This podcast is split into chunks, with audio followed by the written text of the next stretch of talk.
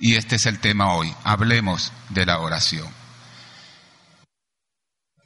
El apóstol San Pablo, en la primera carta a los tesalonicenses, en el capítulo 5, específicamente el verso 17, hay tan solo tres palabras. Tres. Quizás uno de los versículos más cortos, más breves. Dice, oren constantemente.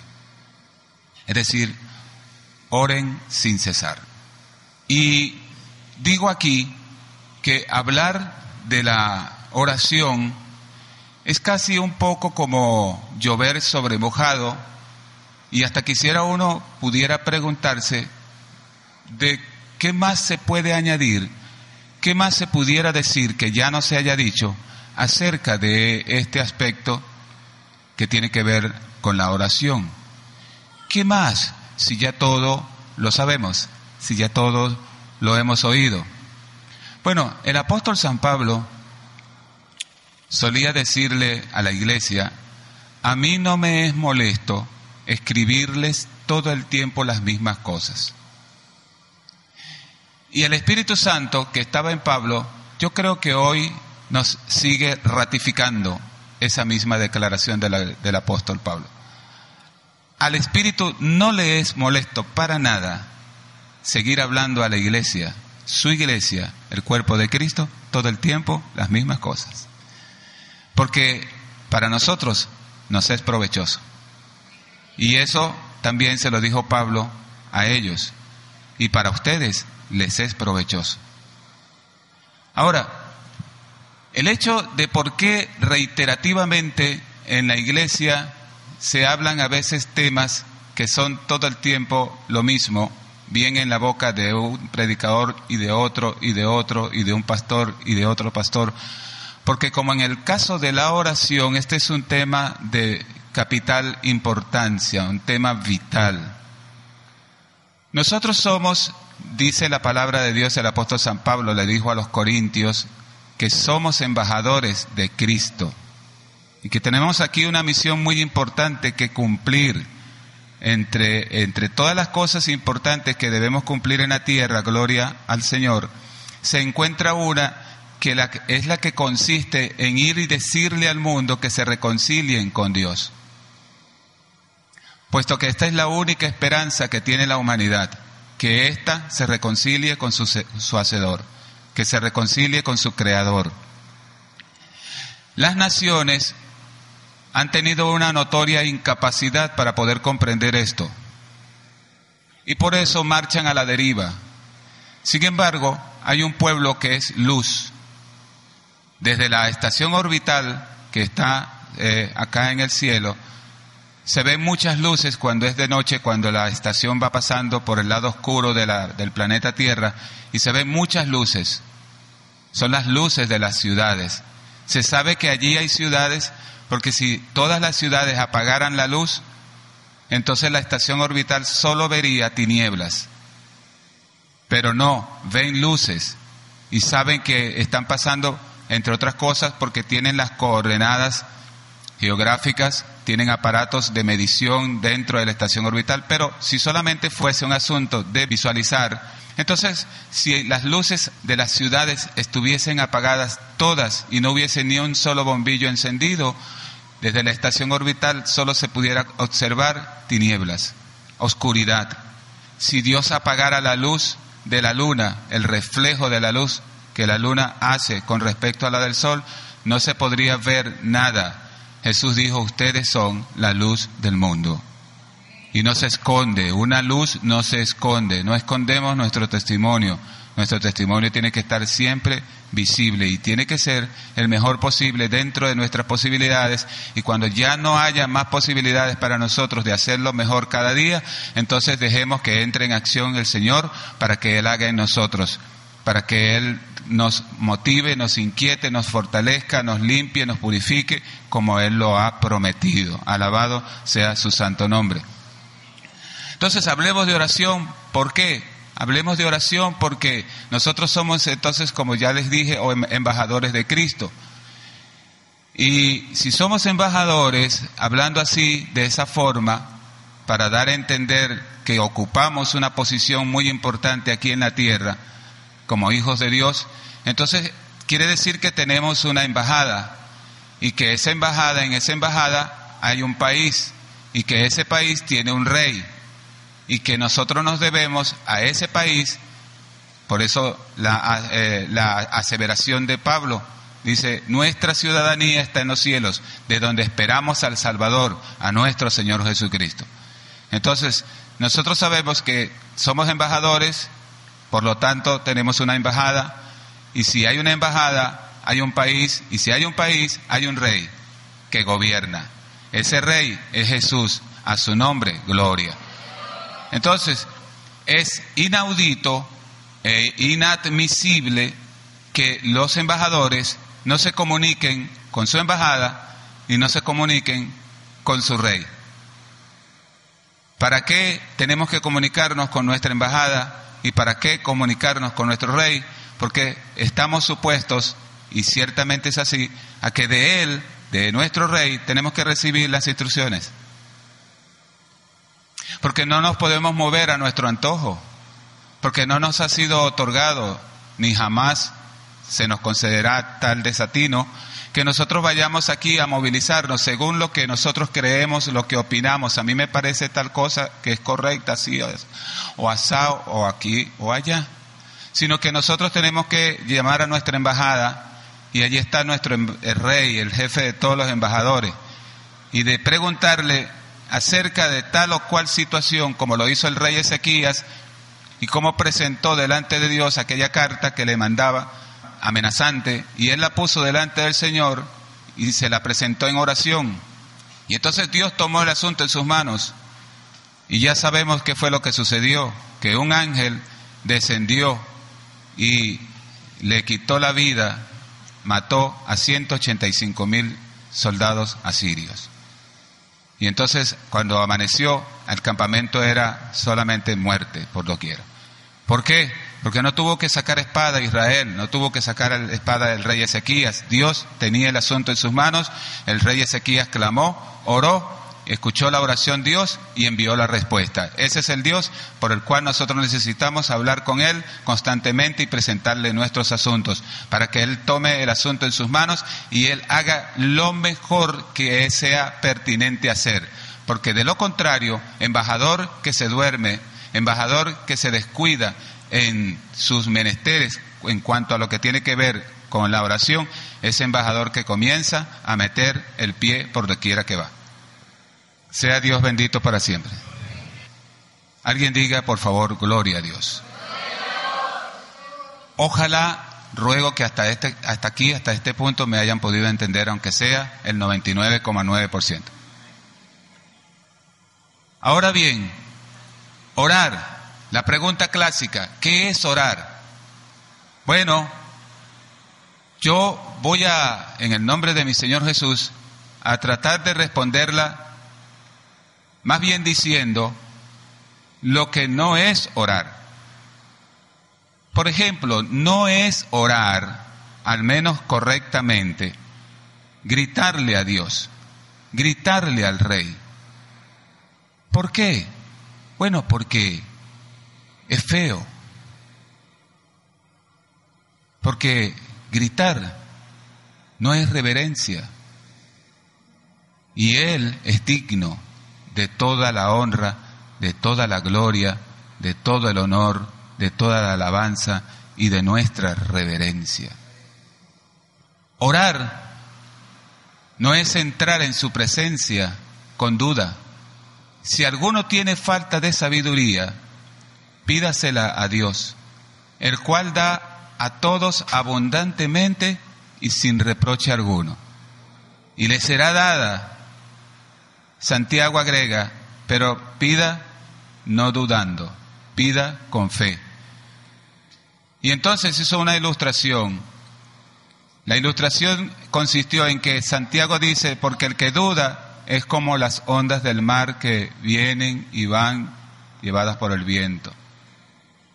Entonces, y hay una sentencia ah, en, en lo que sigue, porque Santiago dice, no crea que recibirá algo quien tal cosa haga. Es decir, el que duda no recibirá Nada.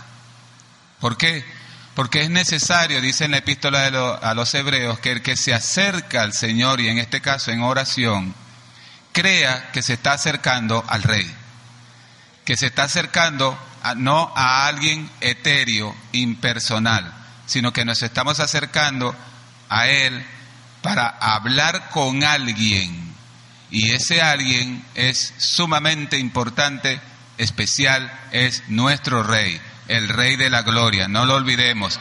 Levántense las puertas y entrará el Rey de Gloria. Recuerde siempre que el Rey de Gloria es el Señor Dios Todopoderoso, el fuerte en batalla, el poderoso de Israel, Jehová de los ejércitos, dice el Espíritu. Él es el Rey de la Gloria. Entonces, al entrar en su presencia, debe, debemos guardar la compostura, guardar la reverencia. Él merece reverencia, respeto, honra y Él merece y quiere que nosotros tengamos certidumbre de fe. No es posible que, eh, o si es, pero no es procedente, que lleguemos a Él para pedir algo que previamente debe estar pasado por el filtro de las escrituras cuando dice que si pedimos algo conforme a su propósito, nos será concedido, no cualquier antojo nuestro, sino que el Espíritu Santo y la palabra nuestra, la palabra de Dios que nos ha sido dada, nos dé certeza, nos dé certidumbre de que estamos pidiendo algo que glorifica a Dios. Entonces, no es correcto que lleguemos dudando que Dios no nos va a dar lo que estamos pidiendo si sabemos que esas cosas están de acuerdo a su perfecta y agradable voluntad. Hay victoria. Pediremos conforme a su voluntad y entonces habrá victoria. Usted obtendrá lo que está pidiendo, porque no está pidiendo según su antojo. Claro, es así, ¿verdad? Pero si yo le pido, Señor, necesito que me ayudes a ser en realidad una persona que te agrade. Tengo muchas imperfecciones, Jesús. Necesito corregir áreas en mi vida que están mal. Y yo lo sé y estoy seguro de eso, pero ¿qué hago? Dios, ayúdame, por favor, según tus promesas, de que tú perfeccionarás lo que tú comenzaste un día en nosotros, tú lo perfeccionarás hasta el día de tu venida.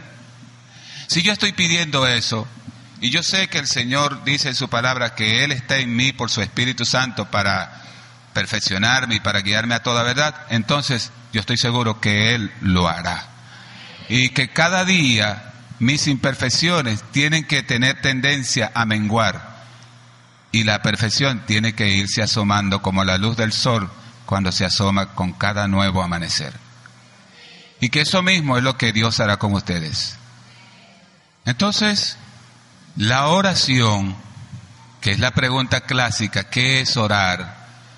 Bueno, un poco eso es lo que no es. Pero aún le puedo añadir, según que el Espíritu me trae, me va recordando las cosas que ya en su presencia recibí mientras oraba y clamaba a Él, me dijo, orar, diles, no es darme órdenes. Porque muchos quieren darme órdenes. Yo soy el creador. Los hombres son la creación, mi creación. Algunos quieren darme órdenes. Quieren que se les cumplan las cosas que ellos decretan, que ellos declaran. El único que decreta es Dios. El único que declara en un sentido estrictamente bíblico es el Creador. Por eso dice la palabra de Dios que Moisés le entregó por voluntad del Padre, de Dios nuestro Padre, le entregó al pueblo estatutos, decretos y mandamientos, preceptos para que los cumpláis, le dijo Moisés al pueblo de Israel. Y así sucesivamente. Entonces, orar es hablar con el Rey, hablar con Dios, hablar con nuestro Hacedor. Y en esto nos dejó ejemplo siervos de Dios que hablaron con Él y recibieron de Él. Por ejemplo, nosotros vemos a David cuando cometió el grave desliz de tomar la mujer ajena y de que todo lo que ya sabemos que sucedió con Betsabé, con su marido, y todas las cosas de las cuales fue capaz David de hacer. Pero entonces él viene a hablar con el rey, viene a hablar con su hacedor. Ya está él al descubierto, ya el profeta Natán lo usó Dios para dejarle claramente expuesto es su pecado. Y David entonces viene a hablar con el rey. ¿Cómo lo hace? Ten piedad de mí conforme a la multitud de tus misericordias. ¿Cómo llegó? Con un espíritu quebrantado, con un espíritu humillado, llegó ante él. Siendo el rey de Israel, él sabía que él estaba hablando con el rey de reyes, con el que está arriba y nosotros somos de abajo. Y le dijo, conforme a la multitud de tus piedades, borra mis rebeliones y lávame más y más de toda, de toda mi maldad. Purifícame con hisopo, límpiame, lávame, crea en mí un corazón nuevo, un corazón limpio, y se recrearán los huesos que has abatido. Porque no quieres sacrificios que yo los daría, sino que los sacrificios de Dios son el espíritu quebrantado, al corazón contrito y humillado no despreciarás tú, oh Dios. De esa manera se presentó David ante su rey y recibió respuesta.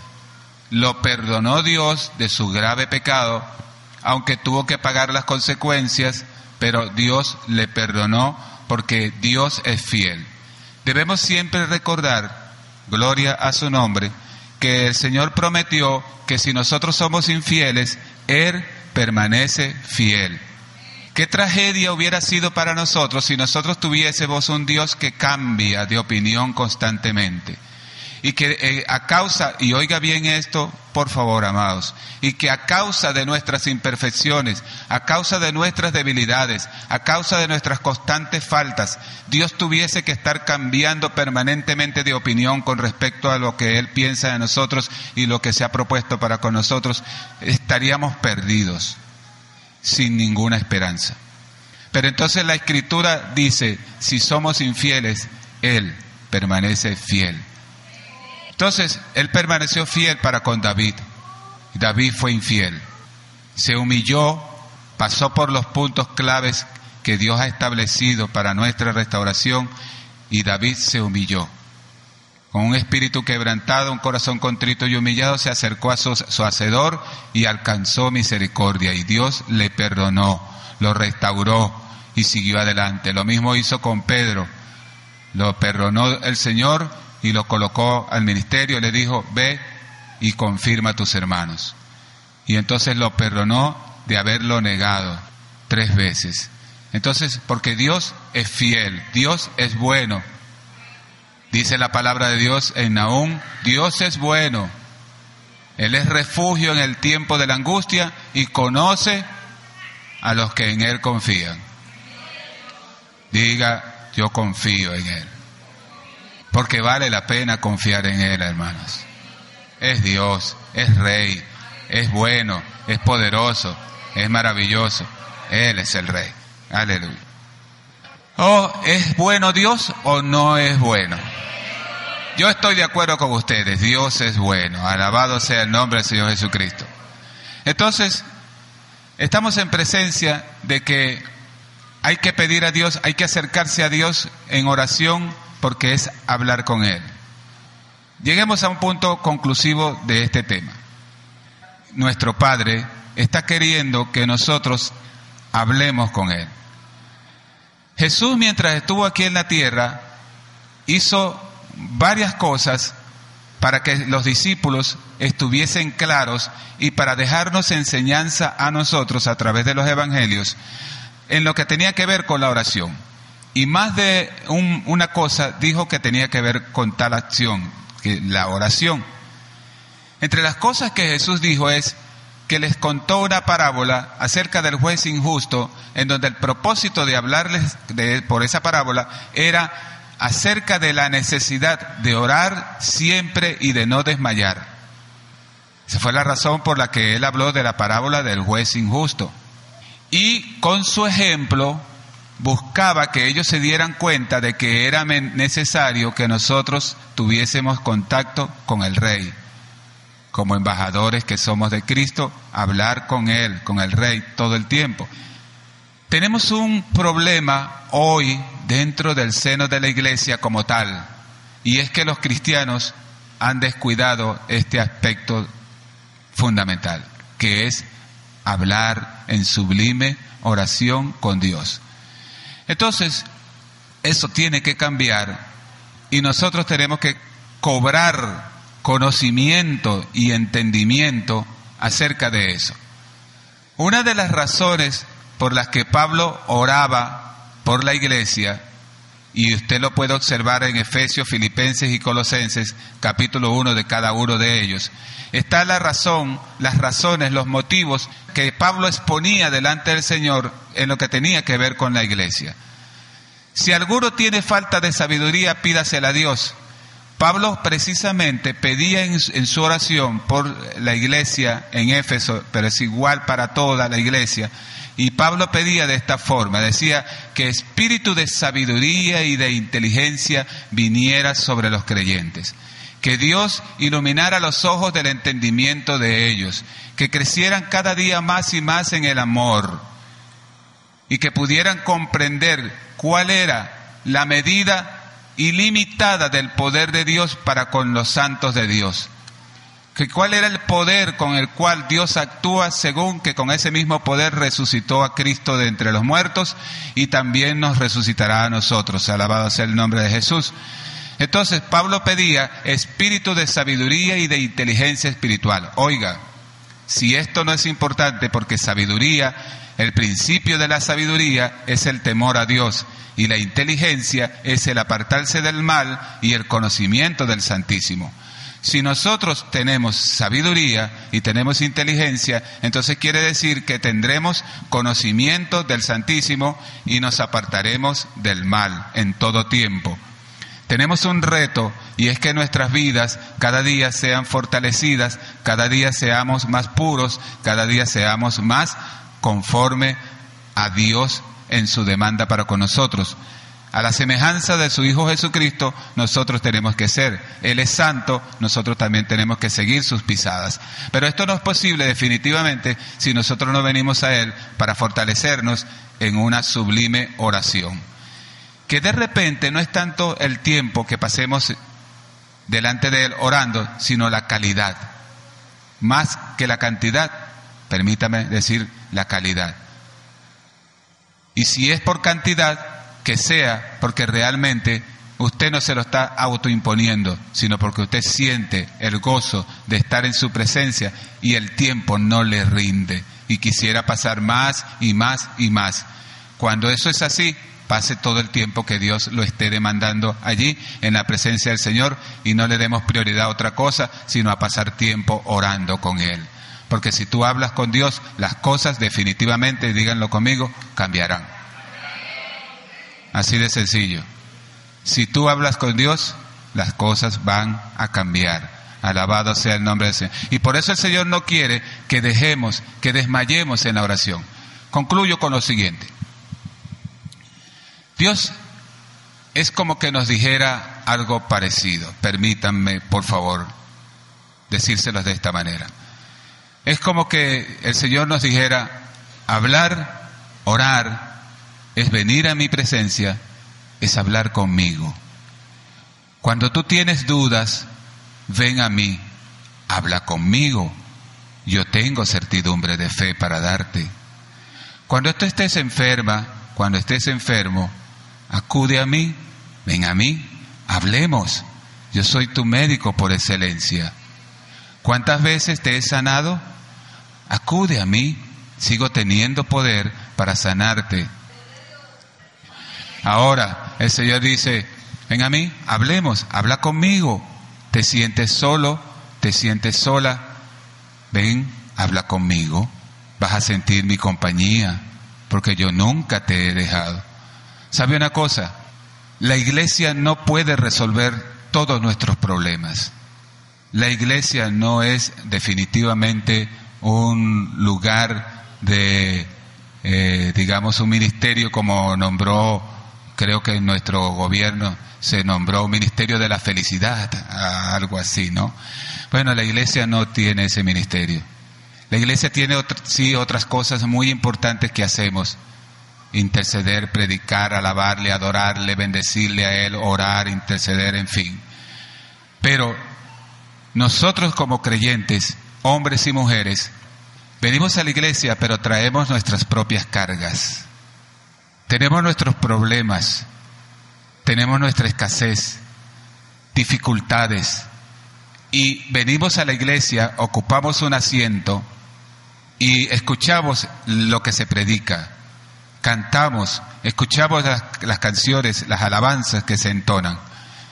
Y es como un paréntesis que se hace donde se detiene un poco lo que está pasando y mientras dure el culto, mientras dure la alabanza, mientras esté hablando el predicador, sentimos que nos llenamos un poco de ánimo, pero luego termina el culto, volvemos a casa y todo tiende a reaparecer. Allí está el problema en el seno de la familia, ahí está la dificultad, ahí está el enojo, ahí está el rechazo, el problema de la escasez. Y entonces es allí donde la gente tiende a menguar, donde la gente tiende a oír la voz del desespero, la voz del desaliento y la voz de aquel que te puede hablar no se escucha porque tú, por el desespero, por dejarnos llevar por las circunstancias, entonces comenzamos a ver la tormenta y nuestras propias fallas nos ahogan. Por eso es que el Señor dice, quiero que vengan a mí, habla conmigo, yo soy tu hacedor, yo soy tu Dios. Cuando te debilitas, yo soy el que te puedo dar fuerza. Hay cosas que no vas a poder cambiar, pero yo te voy a dar la fuerza para que tú puedas resistir y tú puedas culminar tu carrera de tal manera que lo que no puedes cambiar, no lo vas a cambiar, pero yo te voy a dar fuerza para que tú culmines tu carrera bien, para mi gloria y para mi honra, porque eso no lo vas a poder cambiar. A veces Dios nos dice así porque es así, que hay cosas que no vas a poder cambiar. Por ejemplo, o la muerte de un familiar es irremediable, no puedes hacerlo volver. Pero Dios te va a dar la fuerza para que tú sigas caminando, aún con la ausencia de ese familiar. Él será tu fuerza siempre, será tu ayudador, será tu amigo, será tu Dios, será tu Señor. Por eso la importancia de oír la voz de Dios que nos dice, ven, habla conmigo. Hablar conmigo va a marcar la diferencia, va a marcar el antes y el después. Y yo te prometo, dice el Señor, según su palabra, que lo que tú me pidas a mí y esté de acuerdo con mi perfecta y agradable voluntad, yo te lo daré. Amén y amén. Vamos a estar sobre nuestros pies, por favor.